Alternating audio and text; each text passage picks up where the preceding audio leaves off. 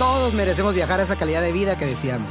Los bienes raíces son un excelente vehículo para conseguirlo, pero antes es necesario capacitarnos para lograr convertirnos en la mejor versión de nosotros mismos. Por eso aquí vamos a responder a tus preguntas, hablar de inversiones, de marketing, de ventas, de mentalidad, liderazgo y por supuesto de cómo hacer negocios de bienes raíces para ayudarte a ti a llevar tu emprendimiento inmobiliario al siguiente nivel. Bienvenido al podcast de Carlos Rodríguez. ¿Qué tal? Muy buenas a todos. Te saludo a tu amigo Carlos Rodiles de sabiduríainmobiliaria.com. Y en este video te voy a enseñar cómo ganar dinero por medio de las viviendas recuperadas y cómo también no perder dinero o que no seas víctima de fraude por hacer estos negocios de bienes raíces. Está muy de moda que ofrezcan listas de propiedades de propiedad recuperadas o de sesiones de derecho. He visto incluso cómo anuncian estos listados hasta en los grupos de Facebook. Y mucha gente se ciega por los precios tan bajos que se manejan pensando que en eso se pueden comprar esas propiedades o que en eso pueden comprar ellos una casa. Y la verdad es que sí hay manera de generar buenas utilidades en muchos casos, sí hay manera de comprar casas baratas en muchos casos, pero primero es necesario entender cómo se genera la utilidad. La regla básica de las inversiones, amigos, es que antes de invertir necesitas entender ¿cómo se va a generar la utilidad como si fueras un niño de 10 años? Si no te pueden explicar con esa simplicidad de cómo tu dinero que vas a invertir va a generar utilidades, pues no lo inviertas con esa persona. Eso no es una inversión, es una especulación, incluso pueden ser fraudes. Para explicarte rápidamente en un video corto cómo ganar dinero, no perderlo, incluso ganar dinero sin tu dinero, es necesario explicarte pues el marco general del negocio de, este tipo de negocios para que sea mejor tu entendimiento. ¿Y cómo sé todo lo que te voy a enseñar? Te vas a preguntar, porque esto yo lo hice con mucho éxito por más de 13 años con un socio inversionista que en paz descanse. Él en tan solo tres meses se lo llevó el cáncer y también se lo llevó con todos sus conocimientos y experiencias en los negocios sin haberlos compartido con nadie. Yo no quiero que me pase como a mi socio, irme de este mundo sin haberle dejado a alguien un legado de valores, a compartir mis conocimientos y experiencias en estos negocios. Y es por eso que principalmente comparto información para que las personas sepan hacer mejores negocios inmobiliarios. Y bueno, este negocio nace por los préstamos que piden las personas para comprar un inmueble, ya sea para comprar lo que ya sean propietarios. Lo pueden pedir el préstamo a un banco o esta persona se puede llamar un acreedor, un inversionista. El propietario del inmueble le solicita al banco que le preste dinero y el propietario le va a dejar en garantía al banco pues el inmueble que está comprando. Puede ser que sea una casa o puede ser cualquier tipo de inmueble. Aquí estoy usando una casa simplemente para mm, ejemplificar que es un inmueble.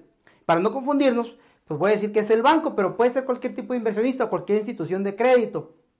Entonces, cuando aquí le presta dinero el banco al propietario, el propietario pues va a tener que pagarle intereses mensuales al banco. Ese es el costo de prestar el dinero. Cuando está generando intereses mensuales, pues el banco está generando pues un flujo de efectivo. Entonces, a cambio de ese préstamo, esta persona pues paga un interés mensual por ese dinero. Es decir, ese dinero tiene un costo, generando para el banco, como les comenté, un flujo de efectivo mensual. Cuando las personas no pagan su mensualidad, dejan, se atrasan, es decir, que los intereses mensuales empiezan a incrementar mucho. el banco lo que hace es proceder a la demanda del pago judicial y pasadas las etapas procesales, el juez dicta una sentencia condenando el pago y si no paga el deudor voluntariamente la cantidad sentenciada, lo que pasa es que el banco inicia un procedimiento de remate para que se lleve a cabo la venta de la propiedad que le dejaron en garantía para que con su venta se le pague el dinero que, que el banco entregó en préstamo. Entonces, el remate es la venta forzosa de una propiedad para que con su producto de, de la venta se le pague al acreedor. Si no comparece nadie en el remate, el banco se adjudica el inmueble y se convierte ahora en el nuevo propietario del inmueble. Pero la realidad es que los bancos no quieren adjudicarse las propiedades. Ellos lo que quieren es el dinero que se les pague. Para ellos constituye un problema operativo tener pues que remodelar las propiedades y tener que venderlas. Se sale de su esquema de negocio en general. ¿Y qué es lo que hacen los bancos o, las, o los acreedores hipotecarios? Venden los derechos. Entonces es necesario que sepas que puedes comprar varios tipos de derechos. Derechos de cobro, que están de aquí, los derechos litigiosos, de aquí hasta aquí, y los derechos de adjudicación, de aquí hasta antes de la escrituración. Una vez escriturado, pues ya es la venta de la propiedad. Es necesario que sepas identificarlos porque cada uno tiene diferente precio, ya que cada uno conlleva diferente inversión de tiempo y de dinero. Como ya lo hemos dicho en otros videos, incluso en la masterclass, el derecho más caro es el de propiedad. Es necesario y fundamental también que sepas identificar quién es el propietario del derecho que te están vendiendo y el, el derecho que tú quieres comprar. Entonces, es necesario que ubiques en qué parte de este circuito se encuentra el negocio que tú quieres hacer. Te venden un derecho de cobro que no se ha demandado, ok, pues estás aquí, de aquí, aquí. Aquí debe ser más barato porque no sabes si el juez pueda, acá en la sentencia, absolver al deudor de su deuda. Te venden un derecho de cobro, entonces ya está aquí demandado. Aquí por lo menos puedes saber si el deudor, si el deudor ya contestó, cómo se está defendiendo porque a lo mejor dice, yo ya pagué y comprueba el pago. Te venden un derecho de cobro que ya está la sentencia firme aquí. Pues entonces ya tienes certidumbre de cuánto es lo que tiene que pagar ese deudor. Aquí va a ser más caro porque el riesgo es más pequeño. Solo estamos hablando de tiempo para que recuperes tu inversión acá en la venta. Obviamente hay que revisar que esto de acá atrás pues esté correctamente bien todo el, proceso judicial. Y si te venden un derecho después del remate, es una, aquí después de la audiencia de remate te venden una adjudicación y tienes que pagar impuestos por cada adjudicación que se haya trasladado. En general, es mejor partir del remate si tú compras el remate porque conlleva un menor tiempo en partes de un punto menor hacia la venta. Sin embargo, en todos los puntos puedes generar utilidades desde que se genera el acto jurídico, desde aquí, desde que vas, desde que arranca, donde se genera el préstamo y se constituye la garantía hipotecaria, hasta antes de la adjudicación de remate, hasta acá, porque aquí ya, es, aquí ya sería el derecho de adjudicación. Se pueden comprar los derechos de cobro de esa hipoteca. Posterior a la adjudicación de remate, de remate hasta la escrituración, se pueden vender los derechos de adjudicación del inmueble. Y una vez aquí escriturado, y una vez aquí escriturado, lo que se vende son los derechos de propiedad, como te había dicho, y desde mi punto de vista, pues no es recomendable comprar derechos de cobro si no hay una sentencia que haya causado ejecutoria. Cuando se invierte es muy importante saber la velocidad del dinero, es decir, cuándo voy a recuperar mi inversión y mi utilidad, además de calcular pues los riesgos de la inversión.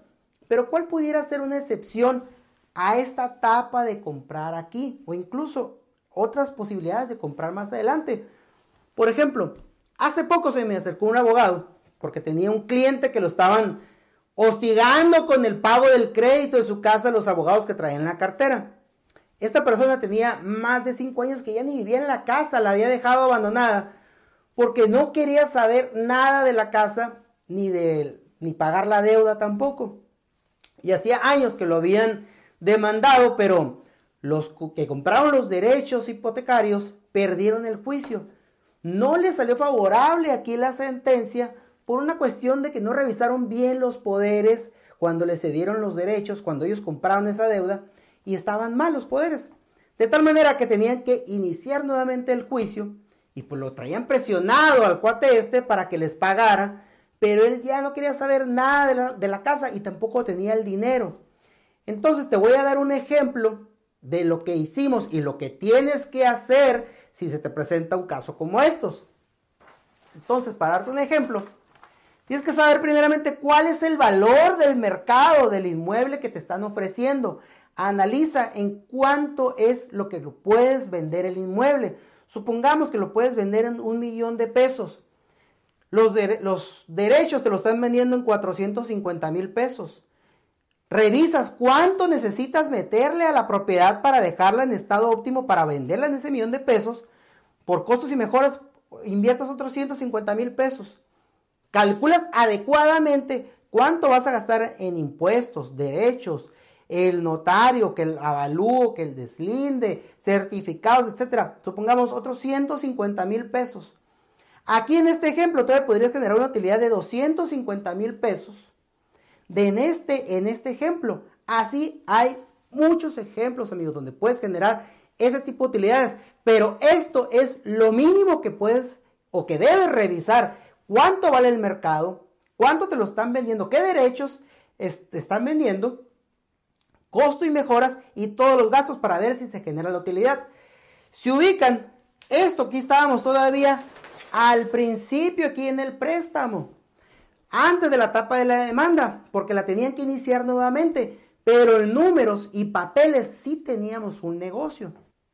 Si puedes negociar con el dueño la venta de los derechos de propiedad, más baratos obviamente, y tú comprar la deuda, aquí te fusionas como acreedor y deudor propietario y prestamista, tienes el control total del inmueble y lo puedes vender.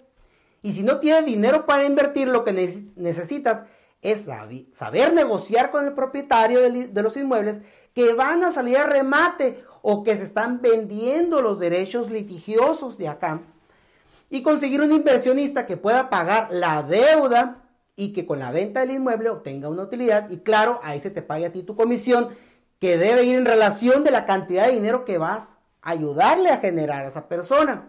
O también puedes negociar con el propietario, conseguir un comprador del inmueble que él pague la deuda y de la diferencia el propietario pues te dé una comisión. Hay veces que las deudas no son muy altas, ahí donde pudieras generar una ganancia. Esto depende también de tu audacia y tu capacidad de negociación en cada caso, amigos. Y amigos, si te gustan y te apasionan los bienes raíces, pues los invito a que se suscriban a mi canal de YouTube y nos sigan en nuestra página de Facebook, donde seguiremos compartiendo más información de bienes raíces. Además, los invito a que se registren y tomen totalmente gratis mi masterclass de bienes raíces que se encuentra en nuestra página de sabiduriainmobiliaria.com. Te manda un cordial saludo tu amigo Carlos Rodiles. Nos vemos en el siguiente video.